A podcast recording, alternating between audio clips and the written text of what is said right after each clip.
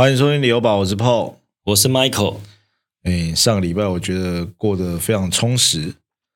哦。我们去看了这个黄色小鸭，好，然后在礼拜，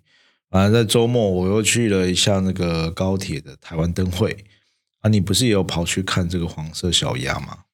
对，我们不是有录一集，就是有讲到黄色小鸭。对，就是我隔天就去看了。那你觉得怎么样？我们走在那个你说的那个有卖东西的，然后的那个合体不是合体的海岸海，就港边港边对港边。然后我老婆说有点像那个圣地牙哥的感觉哦，嗯，就是那种很国外的感觉，很舒服，异国情调。对，不一点都不像台湾。那你们去的时候人多吗？你是我去的时候人对平时去还好，对，哎，没有到很多。那我觉得，因为我其呃礼拜，因为礼拜天那个小鸭毕业典礼嘛，嗯，礼拜六我又去了一次，然后我觉得我这一次就从那个旅运中心那边走过去，我们停在那个那个叫什么会展中心哦，高雄的会展中心，然后因为我就先带小朋友，就后面有一个中游的这个游乐场。然后也游戏场了，然后我就带小朋友去玩，然后就想说好啦，再去看一下，就顺路走过去。那其实是我觉得这个另就是另外一个感觉了，就是从那个旅运中心慢慢走过去，其实你可以看到这个旅运中心因为新盖好嘛，很多建就是很大型的建筑物，然后包括会展中心，然后一样就是刚刚你讲的那个氛围是很好的。其实我觉得这个黄色小鸭会成功啊。有很大一部分是它的配套措施做得很好，嗯，哦，包括它的这个工作人员，不晓得是职工还是工作人员的人数非常的多，然后它有依照这个一些，它有很多不同的活动，哦，然后还有一些摊贩，然后还有针对小朋友的游乐设施，而且很多是免费的，所以，然后包括在整体的这个排队的动线，其实也掌控的非常好。所以我觉得这个这一次是非常成功了。然后我的就是我看我朋友的动态嘛，很多人是那种十年前有去过，十年后又来。嗯，你觉得差最多的部分会在哪里？嗯，应该是高雄的发展吧。对，就是高雄的发展，因为十年前其实还没有那个那个高流。对，所以其实我我这次去我也有放在那个现实动态嘛，我拍了一些照片。其实你就随便拍，你就觉得这个。这个城市，这个港港湾港湾就是非常的有国际感，嗯，然后我觉得就是呃，跟我在台南灯会感受到的其实有一点不一样的气氛啦。台南灯会，你说的是高铁还是安平那个？安平那个我们就不讲，就是这 这，就是我诶。哎，礼拜我就真的很充实。我礼拜六跑去看黄色小鸭，礼拜天跑去看这个台南高铁的灯会。嗯，那我觉得是完全不同的感受。哎，然后因为其实高铁那一边，其实呃，认真讲，我觉得不会到失望，我觉得还不错。因为整体的那个气氛也很不错。然后因为其实它有很多的呃，除了一般的花灯嘛，它其实有针对台南的这些特色的东西做了一些设置，然后。因为比如说什么全美戏院啊，他有邀请那个严正发来开幕，对，然后还有一些 AI 融入很多 AI 的造型，还有一些庙宇式的这个装置艺术。其实我觉得跟台南在地也有很很大的关系，而且它就是以这个，应该是因为今年也是台南建成四百年嘛，嗯，所以它整个形态就是以可能以台南这个港口为一个出发点，所以它的不管是在它的动线安排上，好像都是以一个港汇集所有的人文到了这个地方，然后也有很多的这个表演，我觉得很不错。对，然后其实我在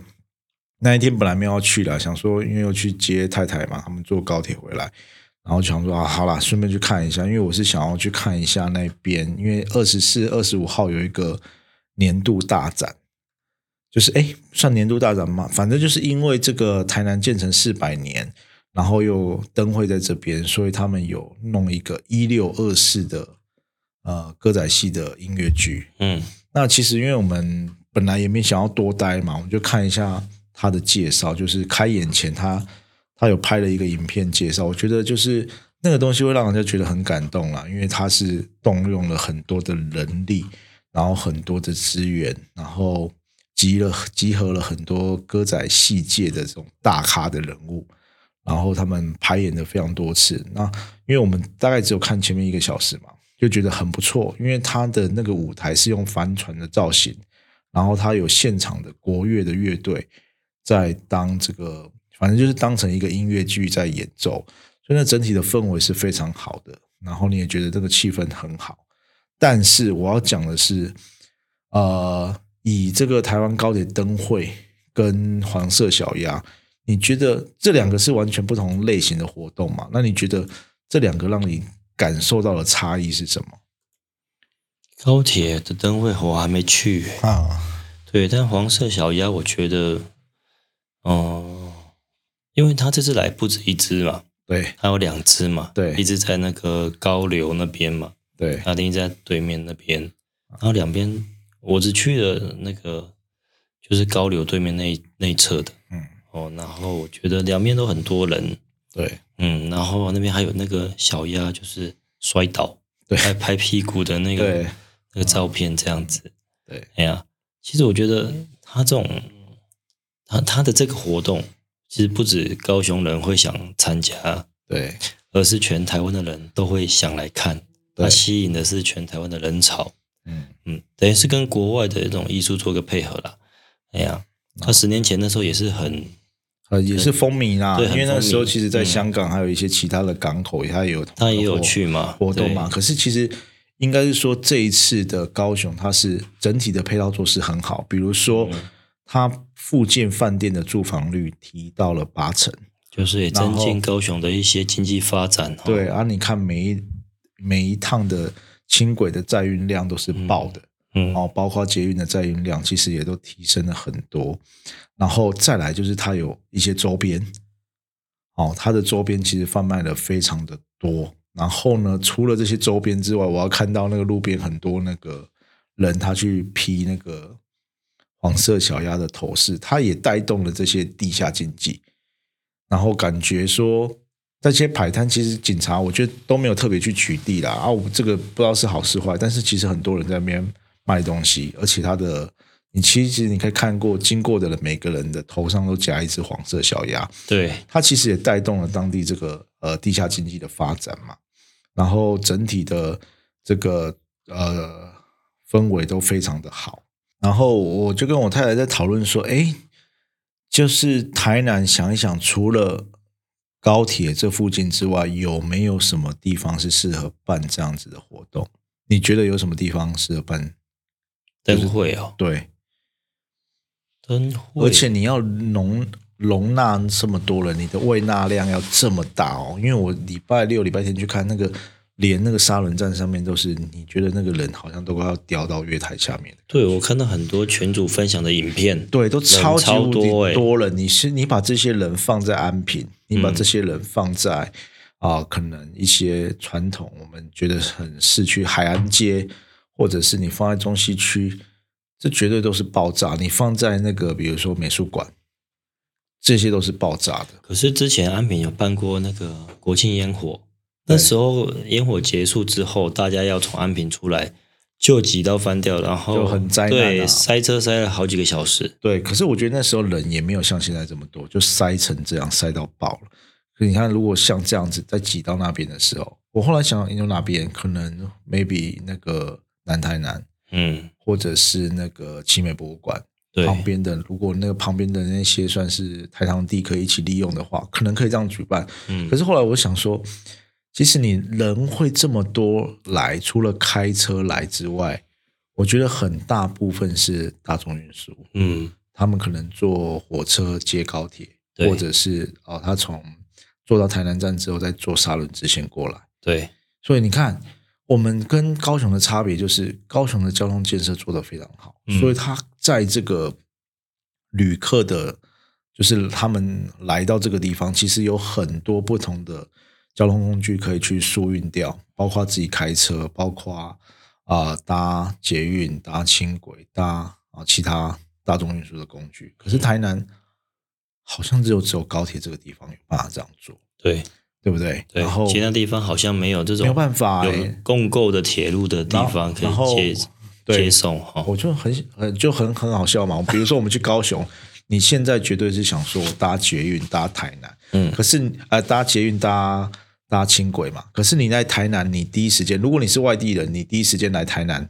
玩的话，你不是开车来哦，你会选择什么样的交通工具？坐高铁啊，啊，你要怎么去老街玩？你要怎么去？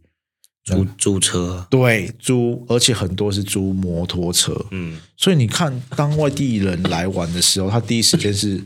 选择这种机车来当做他的交通工具，其实就是让整个的交通变得更加更加混乱嘛。而且尤其是比如说会来机机租机车的很多是可能台北下来，或者他平常没有在骑机车的，其实又增加这个交通的危险性。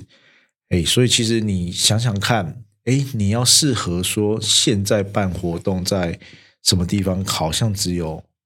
高铁比较适合。对，所以我觉得，哎，办在那边其实也是一个正确的选择啦。嗯因为其实我本来啊对灯会的期待是可以像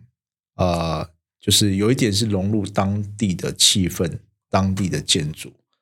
比如说啊，你可能跟美术馆哦，比如说，因为我们看黄色小鸭，它在那个高流旁边，就整个非常的好看嘛。嗯，那可能比如说啊，像呃林默娘公园，这次就没有感觉，没有被凸显出来。对，啊，如果在原本比如说呃安平古堡这些东西可以结合，可是你实际想想，在实际的这个执行面上，其实是非常困难的，而且尤其你要要这么多人，然后你要这么多车子，因为我们看到那个停车场其实是非常大一片的啦，它可以容纳非常多的车子，然后加上这个高铁，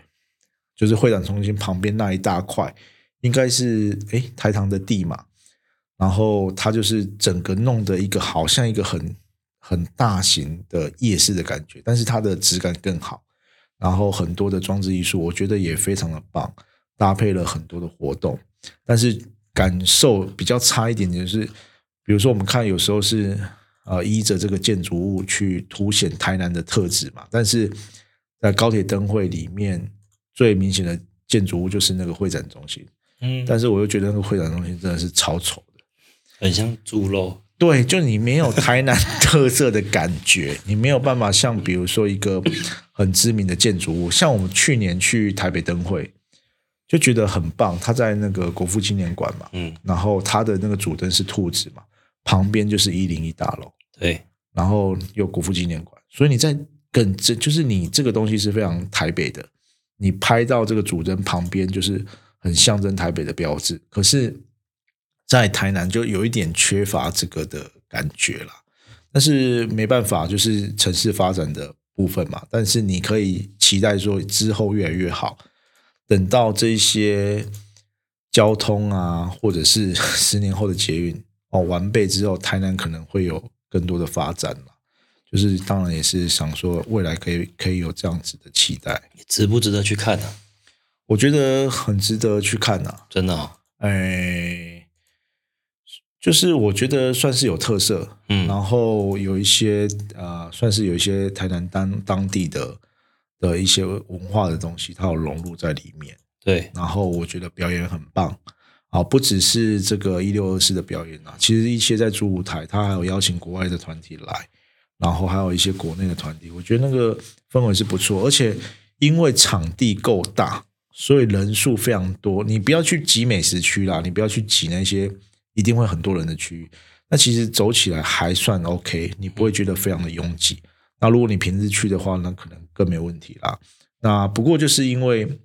哎，他就是一般就是它会有各级单位的这个花灯的比赛嘛，所以这些东西是每年都会有的。那除了这些东西之外，它融入，比如说那个台积电，它不是捐了一千万，嗯，做了一个像立方体的东西，然后还有一些跟台南有关的呃装置艺术，我觉得都非常棒啦，值得去看一下啦。对，但是就是你就期待以后如果类似的活动，你希望可以更怎么讲，结合台南的特色嘛，或者是台南的呃一些城市发展可以跟得上哦，不会像说，哎，第一天其实第一天开幕的时候就挤爆了嘛，啊，很多人在抱怨呐。然后我去的时候，其实人也非常多，所以光疏散就疏散了一阵子了。然后不过我觉得，因为这个灯会让很多人看到台南高铁，嗯，其实很多人就在问，哎，你这边好像有开始慢慢有新的案子了。哦，大家其实就更关注这个地方。我觉得这个可能也是政府把这个灯会升值在这边的用意了。我觉得有开始在南北平衡的强调南部的一些发展。对，所以这个那呃，这所以这个礼拜我就觉得非常的舒服啊，就是不是指这个，不是只能去台北参加这些活动，对你就会觉得说，哎，我去高雄，我可能回家或回。啊，老婆娘家，或者是我在台南，我逛完灯会，我回到家是非常的轻松愉快。我不用，比如说我不用拖着啊很远的距离，我还要搭车，还要干嘛？或者是我要去找饭店，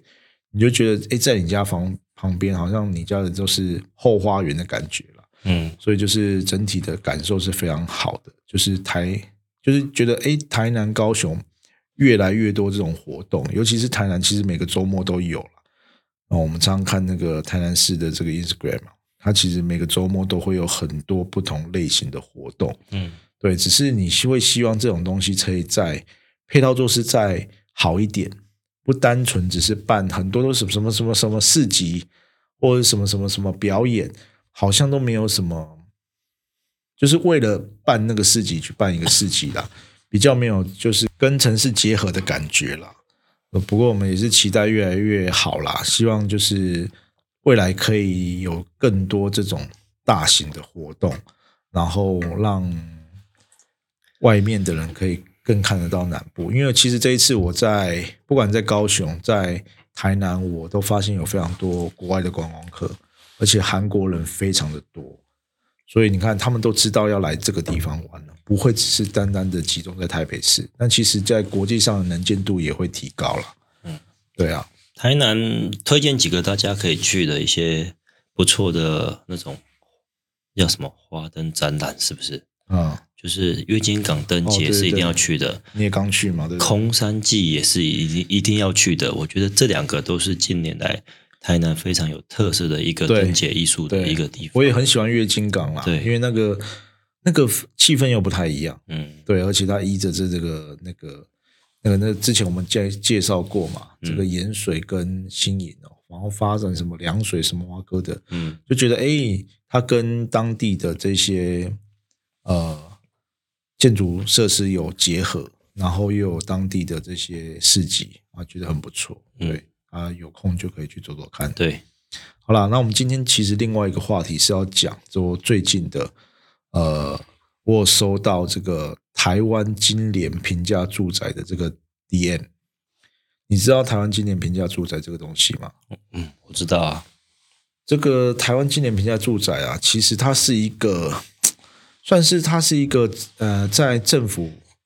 底下的一个就是公股的资产管理公司了。那他其实专门在处分一些不良的债权，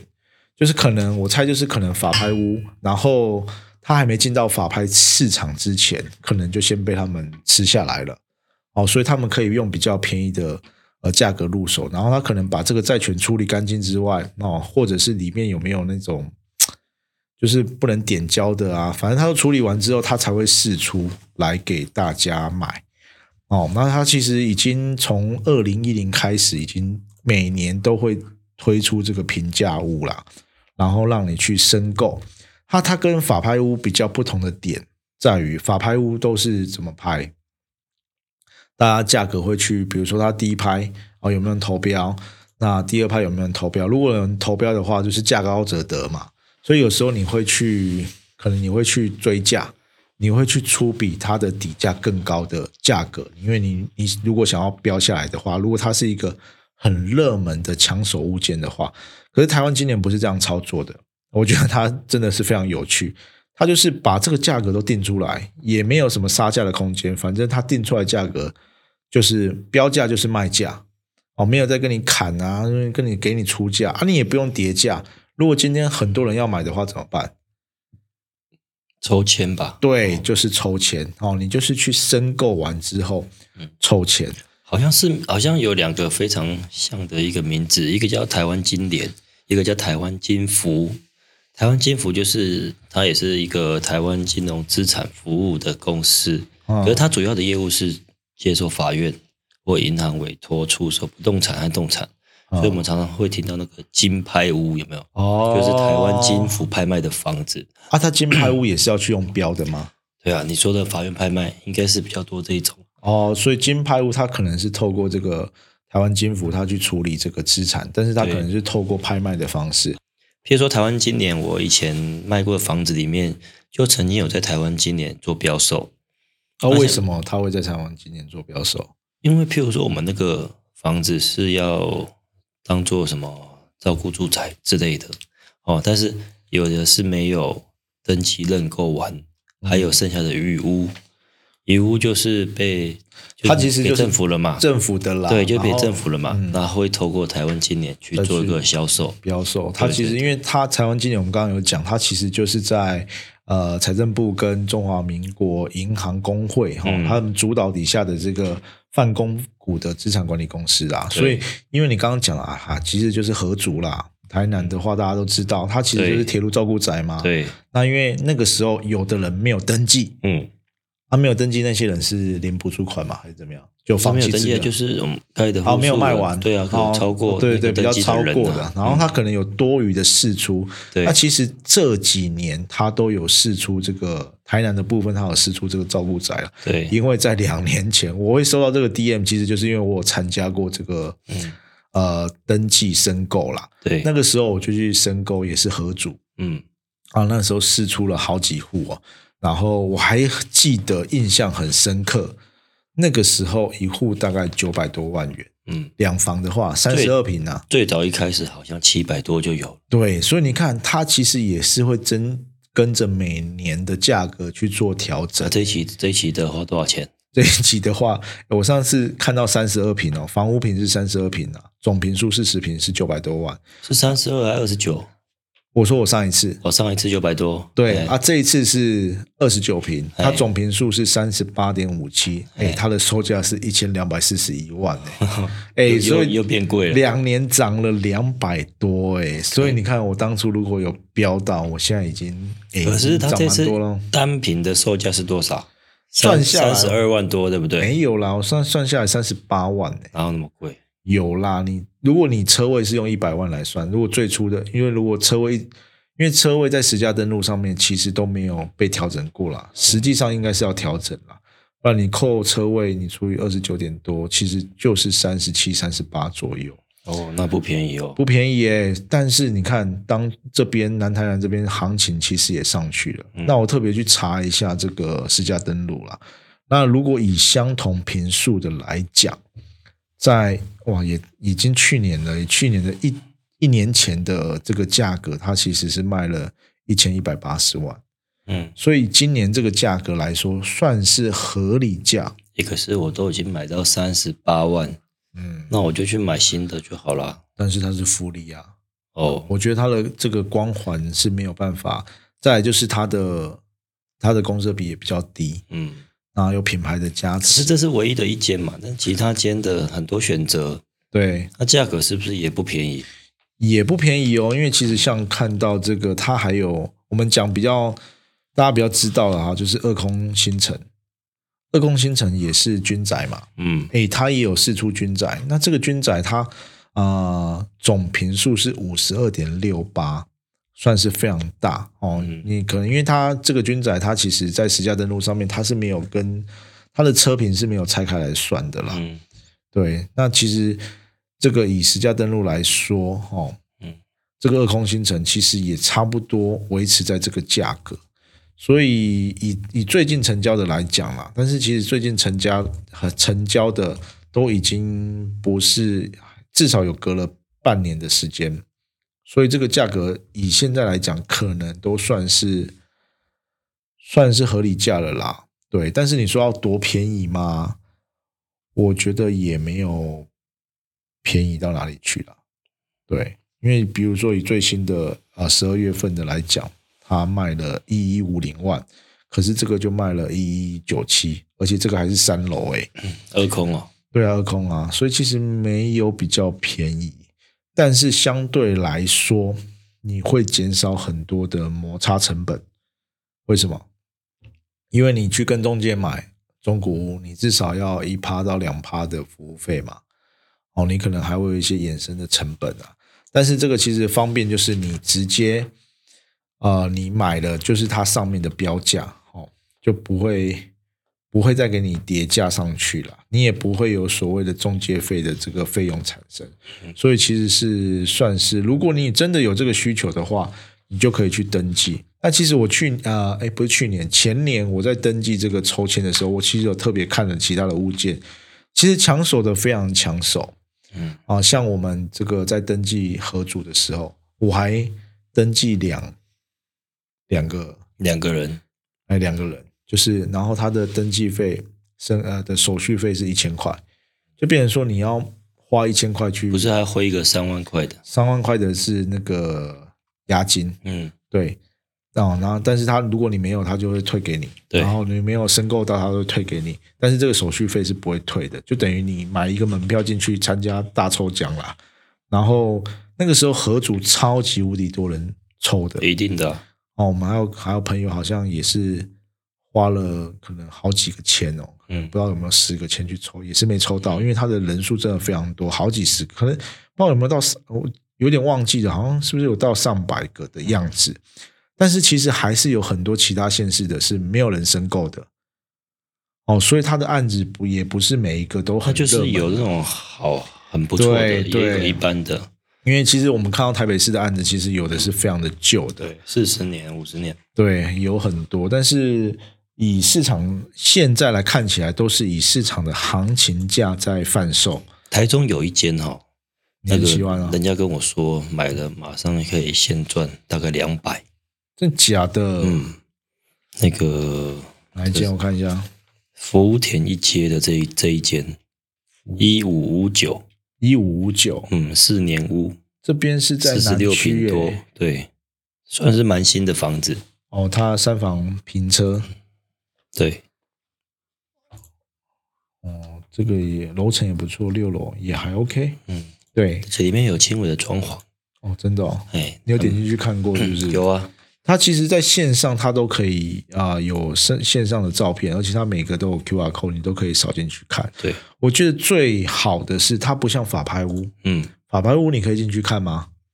法拍屋有的不行呢，哎，大部分是不不给你进去看的哦，哈，它是点胶，哎，然后有点胶也是现况点胶，嗯啊，但是这一个哈，今年的，因为它的产权都处理的干净了，清楚，很清楚了，它没有什么。啊，其他的债权人，然后他也不会有未点呃不点交的状况发生，所以他都可以安排赏屋的时间。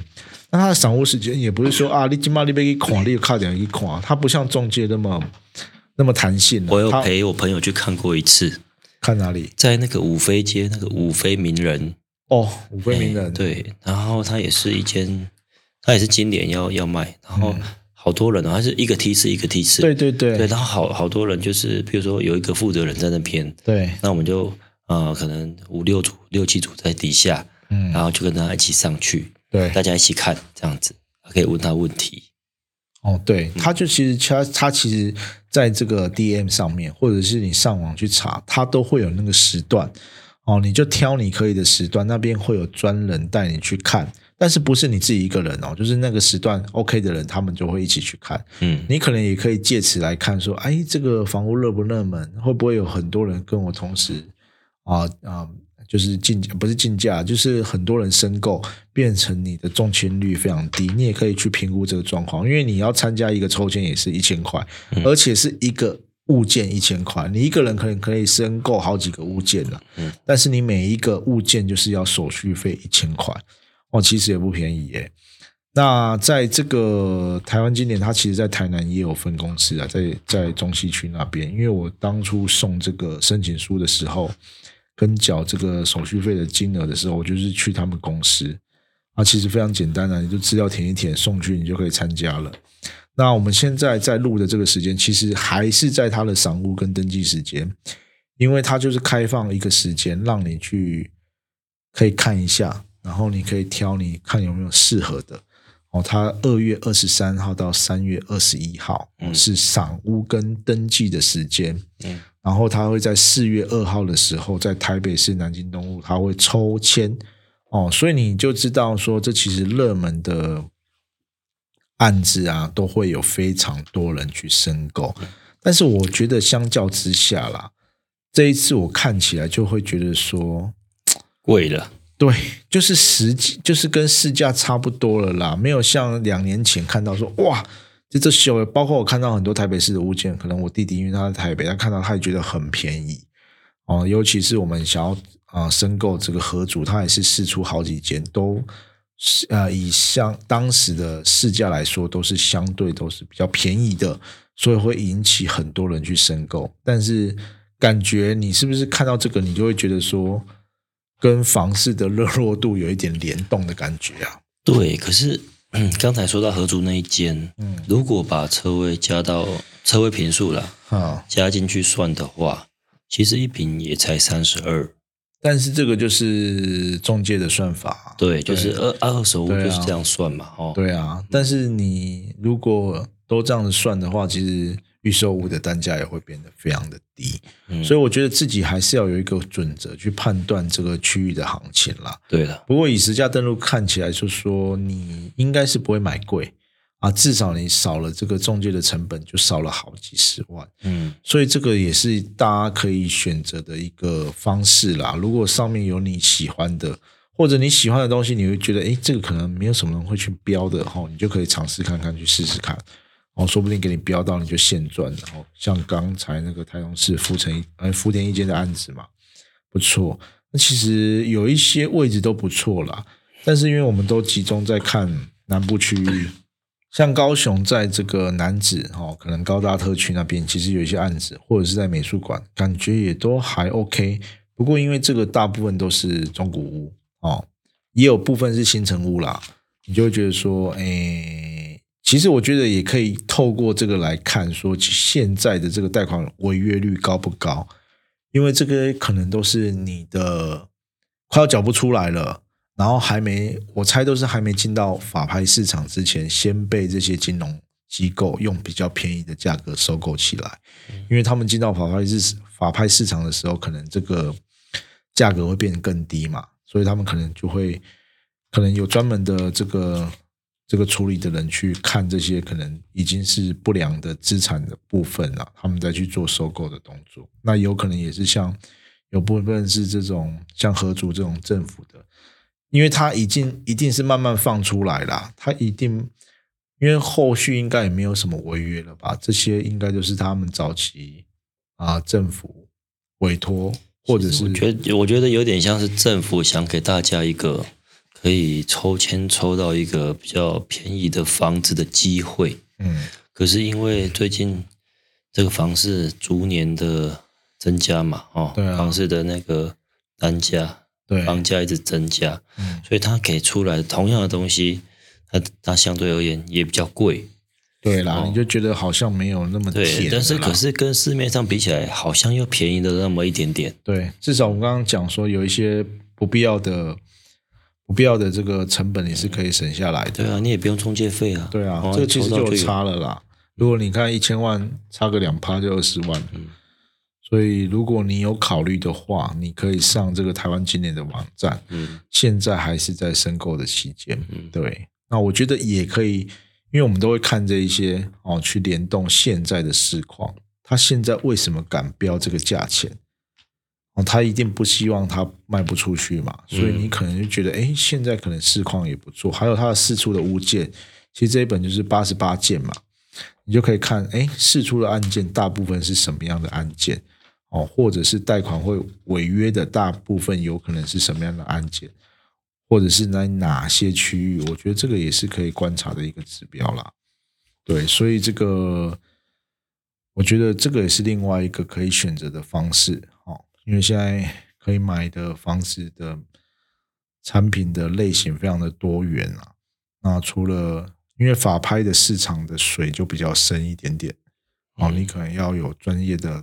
代拍公司，或者是你要熟悉这个后续如果产生问题的时候的流程。哦，如果你遇到不点交的话，可能会很麻烦哦，你可能要拖一段时间。所以，如果你要呃呃选择这种比较平价，这个相对是一个另外一个选择了，大概是这样子。好了，那我们今天就到这边喽。买房不需要理由，家就是你的城堡。谢谢各位收听这一集的旅游宝，那我们下期再见，拜拜，拜拜。